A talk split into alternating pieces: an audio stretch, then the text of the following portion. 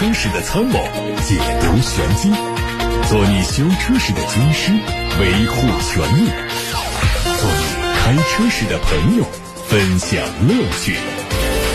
调频九二七，傍晚六点半，董涛说车，只和车友在一起。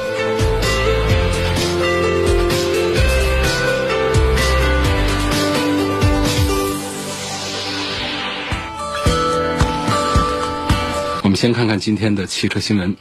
标致雪铁龙集团和菲亚特克莱斯勒集团合并在即，双方已经签订了具有约束力的合并协议。外媒说，FCA 集团未来的部分乘用车将会转用 PSA 集团的平台架构。外媒说，未来 FCA 集团的紧凑型车将基于 PSA 集团的 CMP 平台，中型车会基于 EMP2 平台。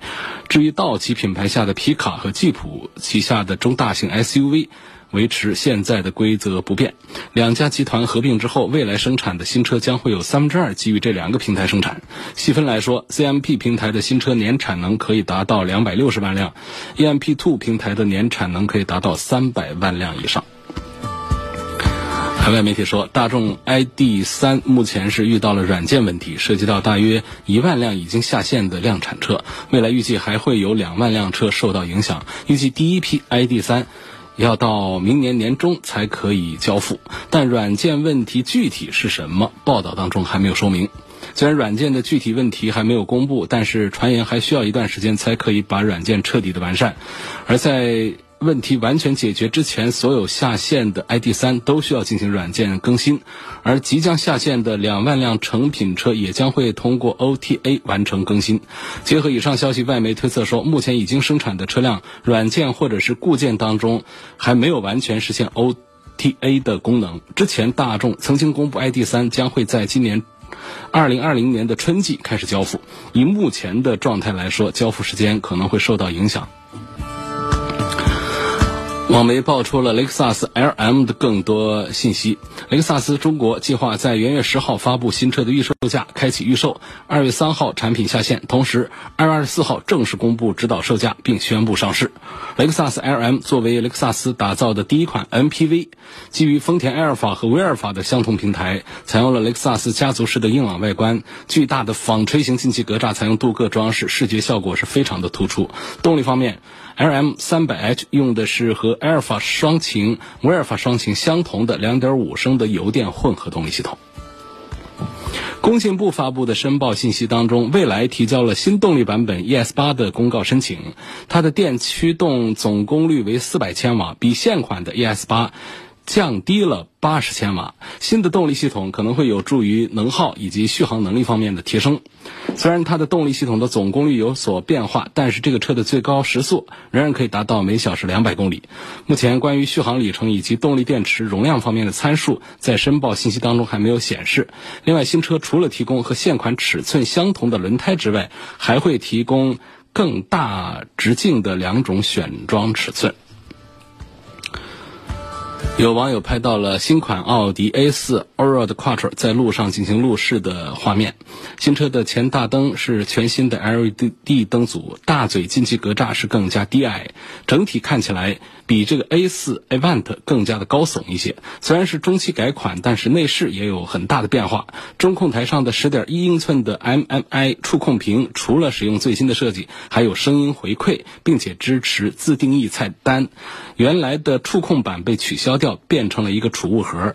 动力方面是 2.0T 的汽油或者是柴油机，有四种不同的输出调教，并且结合了12伏的轻混技术。外媒说，全新一代的 M3 手动挡正是在海外进行路试了。虽然路试车经过了很多伪装，但是仍然可以看到它的侧裙和后视镜造型跟一般的车型是有所不同。车尾的排气管造型可能不是最终形态，但是双边四出的布局是可以确认的。再加上造型内敛的后扰流板，还有后包围下方的扩散器，高速下能够提供比一般三系更好的稳定性。内饰延续了新三系的框架，但是座椅做过了升级。照片上看到了全新一代 M3 的前排座椅是非常的有战斗气息。宝马方面表示，全新 M3 会在后年海外市场上市。这个车预计用已经在 X3。M 以及 XM 上采用的全新 S 五八系列3.0升的双涡轮增压直列六缸发动机。根据特斯拉官方发布的消息。截止到十二月十九号，特斯拉在中国大陆落成的超级充电站已经超过了三百座。北京时间十二月二十号，特斯拉又宣布它的超级充电桩已经达到了一万五千根。另外，截止到二零一九年八月份，特斯拉在全球范围更是运营着超过一千六百零四座超级充电站。特斯拉官方说，随着北京顺义的超级充电站、成都的超级充电站、深圳、上海、广州等地的充电站落成，特斯拉在中国大陆的。充电站已经超过了三百座。今天节目要跟大家分享一个非常重磅的新闻话题，就是关于中保研。中保研，大家过去听说中汽研非常多，中国汽车研究院他们做的这个测评呢，已经很多年，但是呢，在业界呢还是有很多争议。那么最近两年呢，刚刚诞生的中国保险汽车安全评测。嗯，是由多家保险公司一起合作的。实际上看起来是为保险公司内部做服务的，因为他们需要通过掌握车辆的安全性能，来调整他们的保费，来降低他们的成本，来规避自己的经营风险。但是对于我们消费者来说，恰恰是这样的，看起来不具有商业意味的这种内部的测评报告，对于大家的消费引导的作用会更强一些。所以今天一天呢是非常的爆炸的消息。其实发布了很多的测评的结论，唯独大家今天炒的最火热的是谁呢？就是大众的帕萨特。我们看到的视频、看到的图片都显示，这辆车在正面百分之二十五的偏置碰撞试验当中啊，实际上这个实验在两个月之前就已经完成了啊，当时就已经有很多的技术人员现场跟踪观看了碰撞的实验。然后呢？现在正式发布了这个结果之后，看到在六十四公里时速的正面百分之二十五偏置碰撞实验当中，车头部分严重溃缩，A 柱发生了断裂，并且严重变形，主驾驶座位的框架明显变形，气囊也没有起到很好的保护作用。结果就显示多个项目评级为 P，就是比较差的意思。这个中保研的评级啊，它特别有意思，呃，它的这个。G 呢是 good，啊是比较好的，呃这个意思，评级为 G。然后这个 M 呢就是一般，P 呢就是比较差，啊，因为这个测试的最低配的车型上它没有配备侧面头部保护的安全气囊，所以说对于驾驶员成员来说呢要承受更大的呃撞击。那么在这个测试当中呢，看到还有五十公里时速的侧面碰撞当中，因为缺少了侧面头部安全气囊的这个保护啊，驾驶员成员的头部、颈部都受到了撞击，而丢了很多的呃分数。呃，此前呢，其实这个中保研呢也对上汽大众的另外一款车型途观 L 做过了测试，在百分之二十五的正面偏置碰撞实验当中，这个车头也是严重的溃缩变形，导致成员舱受到了很大的侵入，假人的腿部受损，最终还是一个较差的评级 P。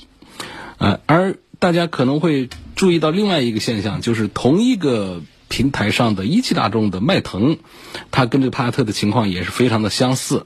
它的评价相似归相似，但是它的得分呢，它的评级呢，结论还是要稍好一点。就是它的正面百分之二十五的偏置碰撞的评级为一般 M，啊，这还是让大家在猜想说是不是迈腾才是原汁原味的帕萨特。所以它经历了途观 L、迈腾还有帕萨特的真实碰撞之后呢，我们很多人对大众汽车的这个安全性的信任是不是有所动摇？是不是这个敦实厚重的大众车的神话形象，是是不是要破灭？这是很多网友今天在网络上评论区打出的问号。我们看到这个中保研到今天为止是测试了很多款的 B 级轿车，在今天董涛说车的微信公众号的头条文章当中是有一幅图片，这幅图片列明了很多车的最终的得分，跟大家。分享一下啊，在目前这个得分比较高的产品当中啊，比如说我们看一二三四五前五项当中，大家可能会非常意外的大跌眼镜的会发现，并不是我们过去想象中的那些品牌、那些车型。我跟大家说一下是哪几个车：丰田凯美瑞、领克零一、比亚迪唐、魏 VV 五、现代的领动。要说这几款车的这个表现是并列啊，都是得到了两分的一个评级。然后在他们的前面呢，有另外的六台车。他们的表现在正面百分之二十五的碰撞测试当中是表现最好的。他们分别是丰田奕泽、丰田雷凌、宝马三二五、丰田亚洲龙、沃尔沃的 XC 六零以及日产天籁。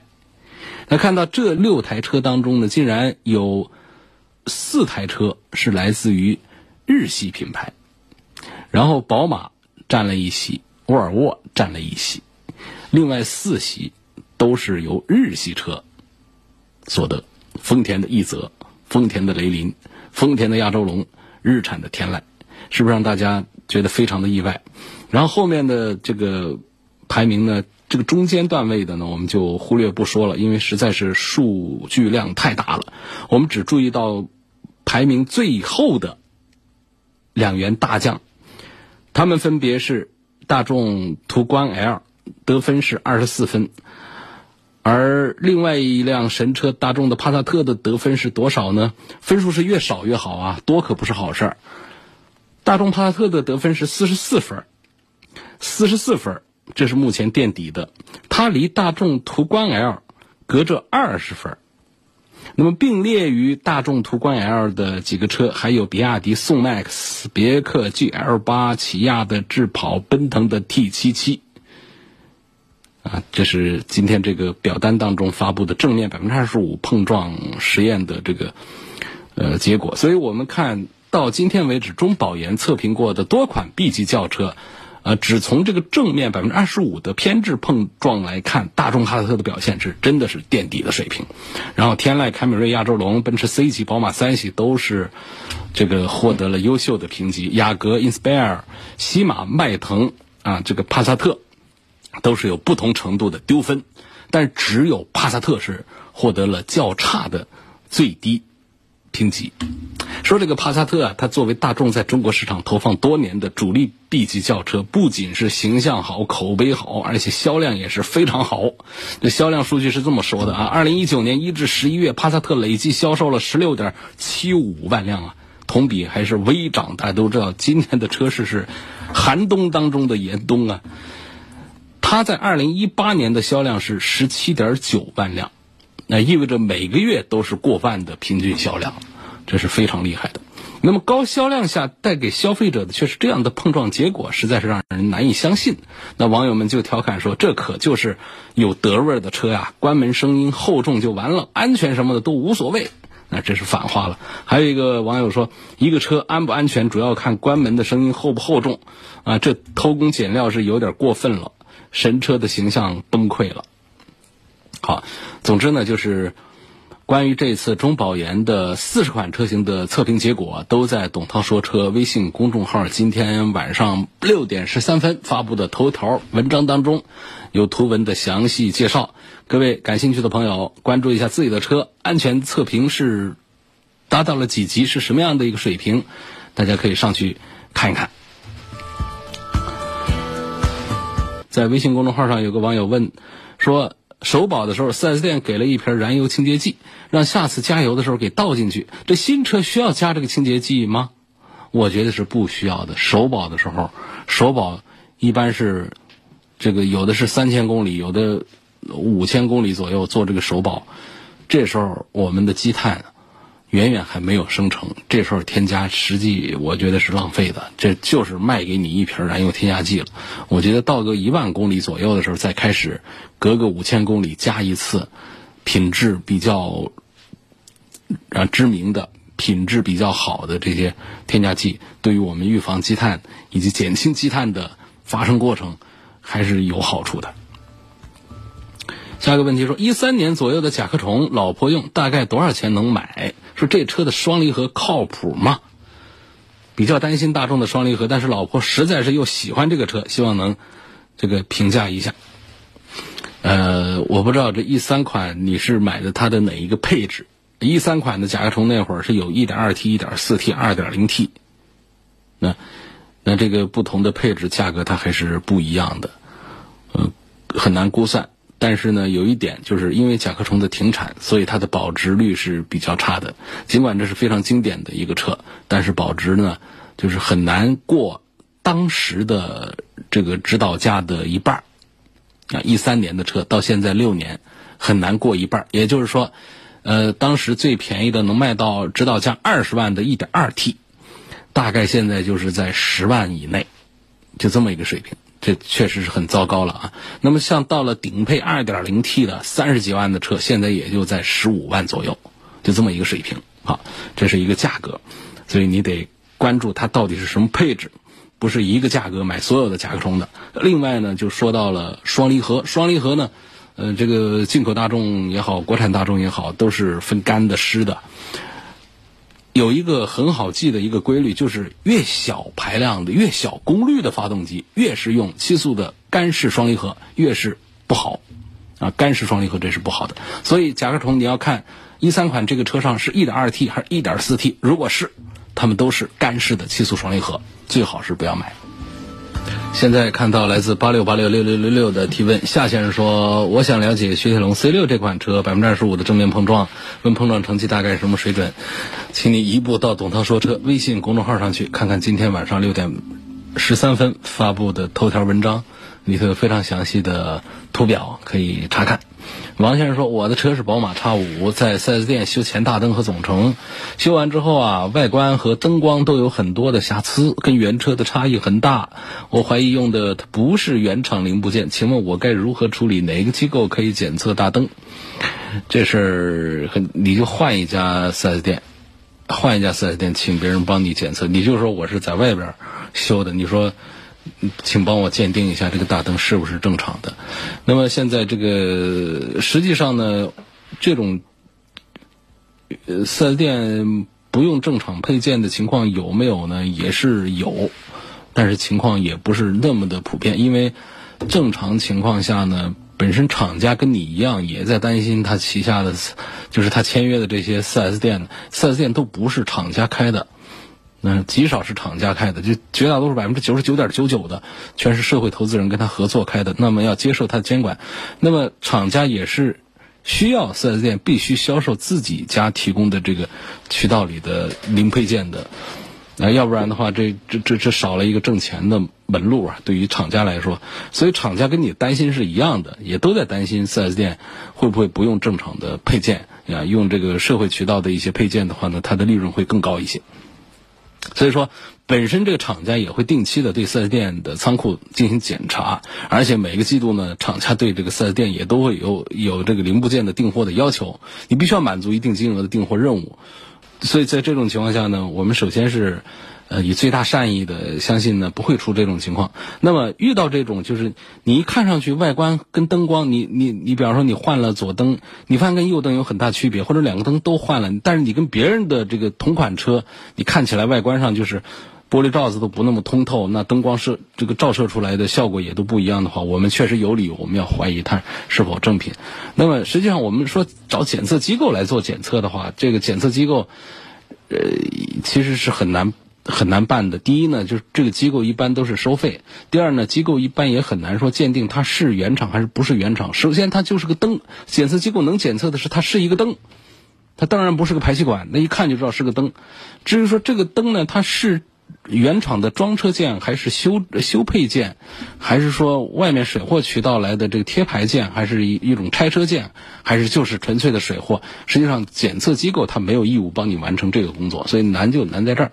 那么简便的方法呢，实际上就是我们找多的是 4S 店嘛，同品牌的 4S 店，一个城市里面总有个好几家的，那么去找另外一家店说，帮我鉴定一下这个灯它是是不是正品，因为你。仅仅说拆下灯来，我看有没有这个汽车厂家的 logo 标啊等等啊编号啊这些。什么叫造假？那造假人民币都可以，有些造假分子他搞的，让你都区别不出来。那那何况一个工业品呢？那是更容易把它啊制造出来。所以但是呢，你到了这个有经验的这个库房师傅手里的话呢，他一看，天天手上在盘这些东西，他一看就知道这是真货是假货。那这时候我们就知道底细到底是什么了。而且如果说我们呃很挑剔的话，也可能会出现误会，因为零部件的批次确实会出现一些差异的。所以，如果我们不是很挑剔，就是随便谁一去看就觉得这个灯是比较毛糙的话，那我们确实有必要来怀疑一下，这是不是用的是水货件。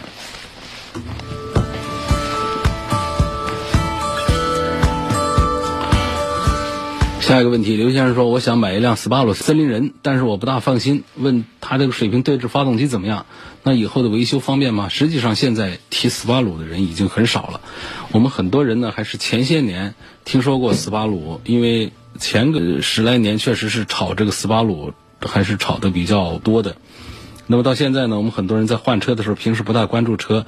记得十几年前，很多人说斯巴鲁是一台好车的，而且知道它的水平对置发动机，知道它的水平四驱也都挺厉害的。呃，现在在换车的时候就开始在打听，很多现在在打听斯巴鲁的人，应该是这样的一种这个心路历程，而并不是现在我们关注到了它有一些什么样的新车型啊，一些宣传的一些东西啊。我觉得这种情况应该是比较少。我们常把汽车市场上的产品分成一线产品、二线、三线产。它，我觉得在三线里面还是在四线里面都搞不清楚了，就大家都快忘了这个品牌了。而且这十几年它的销量基本上都没有什么进步，然后技术上也没有什么刷新，车型上也是推的特别的少、特别的慢。因此，目前来说还是建议大家还是慎重一点。这同样的价格呢？我们不管是在豪华品牌还是非豪华品牌里面，有更多的选项可以值得关注。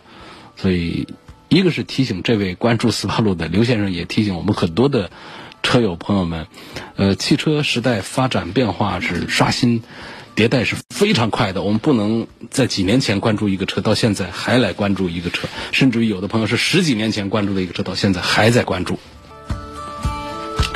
来看董涛说车微信公众号后台有一个话题说，为什么东风本田的捷德要停产呢？感觉它各方面都还可以啊，停产之后车的保值率怎么样？这还用问吗？停产之后保值率肯定就下降啊。确实是看到了媒体的这个传闻了，就是讲这个捷德可能在明年要停产。如果它要停产的话呢，最好咱们还是避让一下。看到有的标题文章写的特别的。蛊惑人心啊！就是说这车要停产了，赶紧要入手，这再不入手就买不着了。你这当是抢收藏品呐？我们买来车是要开，是要用，是要修，是要再转手卖掉。我们要讲究的是维修方便，还要讲究保值率的。所以车千万还是注意，就是买越热的车是越安全。这个安全不是走在路上的安全，而是这个消费行为的安全。那么这个东风本田的捷德它为什么停产？我想应该是两个方面吧。车是没问题啊，一个方面呢，就是确实这车出来有几年了，有有五六年了吧，是该换代了。但是呢，换代车通常讲呢，它就是要销量还还可以才继续延续。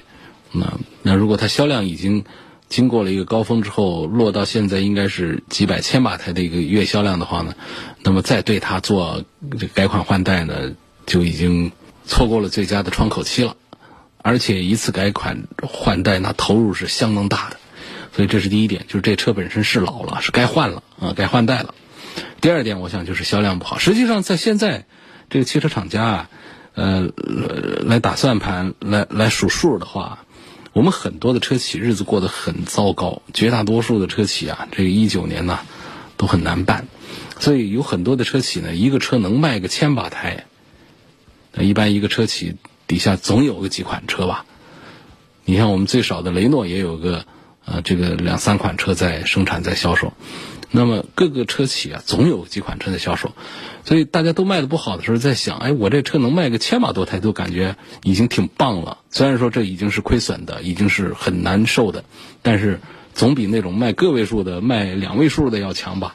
有卖千万，但是对于东本这样的品牌来说，那在他们家这就是不合格的学生。他们家动不动拎出一个车就是一个月月销一万两万的这种，他怎么容得下这种千多的这种销量的销量这个层面上的优胜劣汰，就必须得把它给干掉了，就得把它砍掉，集中精力发展那些销量更好的车。所以这就跟这个学习一样，你说这学校有的学校好，有学校不好，不，这也不能说学校好不好吧，就是说啊。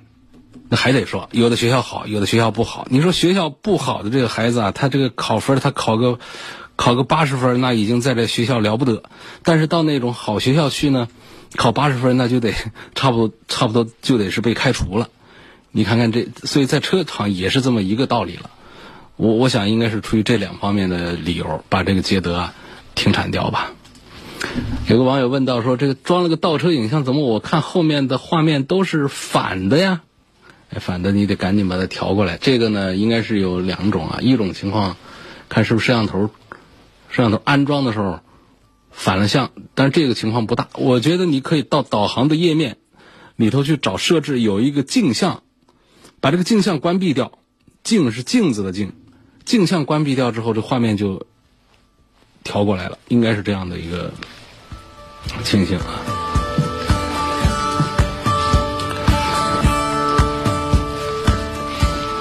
下面继续看大家的问题。这儿有个网友说：“十五万的预算买哪一款车合适？”这个你最好是有一个具体的，哎呃偏好啊，或者是需求，否则得有个几百款车都适合啊。十五万的预算，当然夸张了一点，没有几百款也有上百款吧。说在武汉买个七座车有没有什么限行限制？以前有，现在。七座车基本是没什么限制啊，包括隧道也都是畅行无阻。武汉市九座以下的客车都没有限行的限制，当然九座是不含九座本身的。意思是什么？九座含九座以上的车都是有可能要在一些这个隧道啊，在一些桥梁，在一些地方它是有限行的限制的。我们最好理解的就是八座以下吧，含八座。啊，都是不受限制。燃油宝一般是新车行驶多少公里之后需要添加？另外，燃油宝是在保养前加还是保养后加？这个新车一万公里以内都不用加啊！刚才在节目一开始就说过了。那么添加的时候呢，也不分保养前保养后，跟这个发动机的机油啊是没关系啊，是添在这个油箱里头的，所以它跟这个你的保养前后是没关系。宝马三系哪一个版本的性价比更高？跟宝马叉三比，哪个更适合女士开？我之前开过高尔夫六，很喜欢，不知道这两个车好不好开。我是二胎家庭，还有老人，哪个空间更大呢？周围升级换代的人大都买了 SUV，是不是说 SUV 就比轿车要好啊？宝马的 SUV 跟轿车哪一个的后期费用更省呢？呃，后期费用这个不存在。这多大个区别啊？这个问题我好像在节目里过去都回答过了。宝马的三系它的中功率的低配性价比比较高，总体上呢它会比宝马叉三的性价比要高一些，后期呢会比宝马叉三要稍便宜那么一丁点儿吧。那么呃也不存在一个轿车和 SUV 谁更好的问题，它都有一些需求点的。两个车的腿部空间差不多，那头部空间当然是 SUV 要更好一些。城市 SUV 有没有必要自己加装一个发动机的下护板？这个有条件的话就装一个吧，反正又不贵，又没什么坏处。说有条件当然是开玩笑的说法。看到很多视频上教做菜，常常跟大家开个玩笑说有条件的就加点白糖，这这都是开玩笑的话了。加个白糖还需要有条件。东本的 XRV 和探歌哪一个更值得入手？这个劝你还是不要跟探戈的这个呃干式双离合变速箱打交道，而且二十万去买那个四米三的探戈，这小车那得是多拿钱不当个事儿啊。问呃车上的这个异味啊，就是说有自媒体曝光大众、丰田等车企的中低端车隔音材料用的都是再生棉或者是服装厂的垃圾，这样做有没有问题？对于车内异味、PM 二点五等影响大不大？呃，其实再生棉这些材料的异味本身并不大，车厢的异味主要是来自于底盘沥青，然后各种粘胶，然后还有塑胶、塑料这些东西散发的味儿大。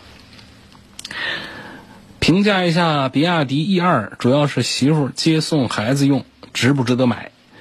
反正不贵，冒险不大，嗯，值得买，几万块钱。毕竟啊，比亚迪的电动车还是比其他的自主车厂的要靠谱一点。在四 S 店下了定金可以退吗？有没有违约金一说？如果不给退，应该怎么解决？法律上对于言字旁的定金是没有严格界定的，字面上讲就是个预定的意思。如果双方没有其他的特殊约定的话，并且收款方并没有发生实际损失的话，那么付款方是可以不付违约金，得到全额退款的。该退不退的，先找工商，不行，法庭见。准备买个二零二零款的东风风神 AX 七，但是有看有一些人说这车质量不好，是不是真的？风神 AX 七啊，不算是质量最差的自主品牌车，并且你不可能买到质量特别过硬的自主品牌车。一九款的中东版的日产途乐现在只要四十一万，二零二零款的五十多万，应该是买哪一款性价比高？明年一九款是不是会还会降价？这得调整心态啊，不能无穷无尽的再指望别人价格降到四十万以下了，这还要不要面子了？这新款的二零款、二零二零款呢，它的虽然说这个动力、底盘都没有变化，但是里外设计还是焕然一新的，还是值得多花个几万块钱买新款的。所以我我觉得这位朋友你应该是买二零二零款的这个途乐。今天就到这儿，感谢各位收听参与晚上六点半钟到七点半钟直播的董涛说车。董涛说车的全媒体平台，在很多平台上都有入驻，都可以通过搜四个字“董涛说车”找得到。微信公众号、微博、蜻蜓、喜马拉雅、微信小程序梧桐车话、车架号、易车号等等平台上都能找到。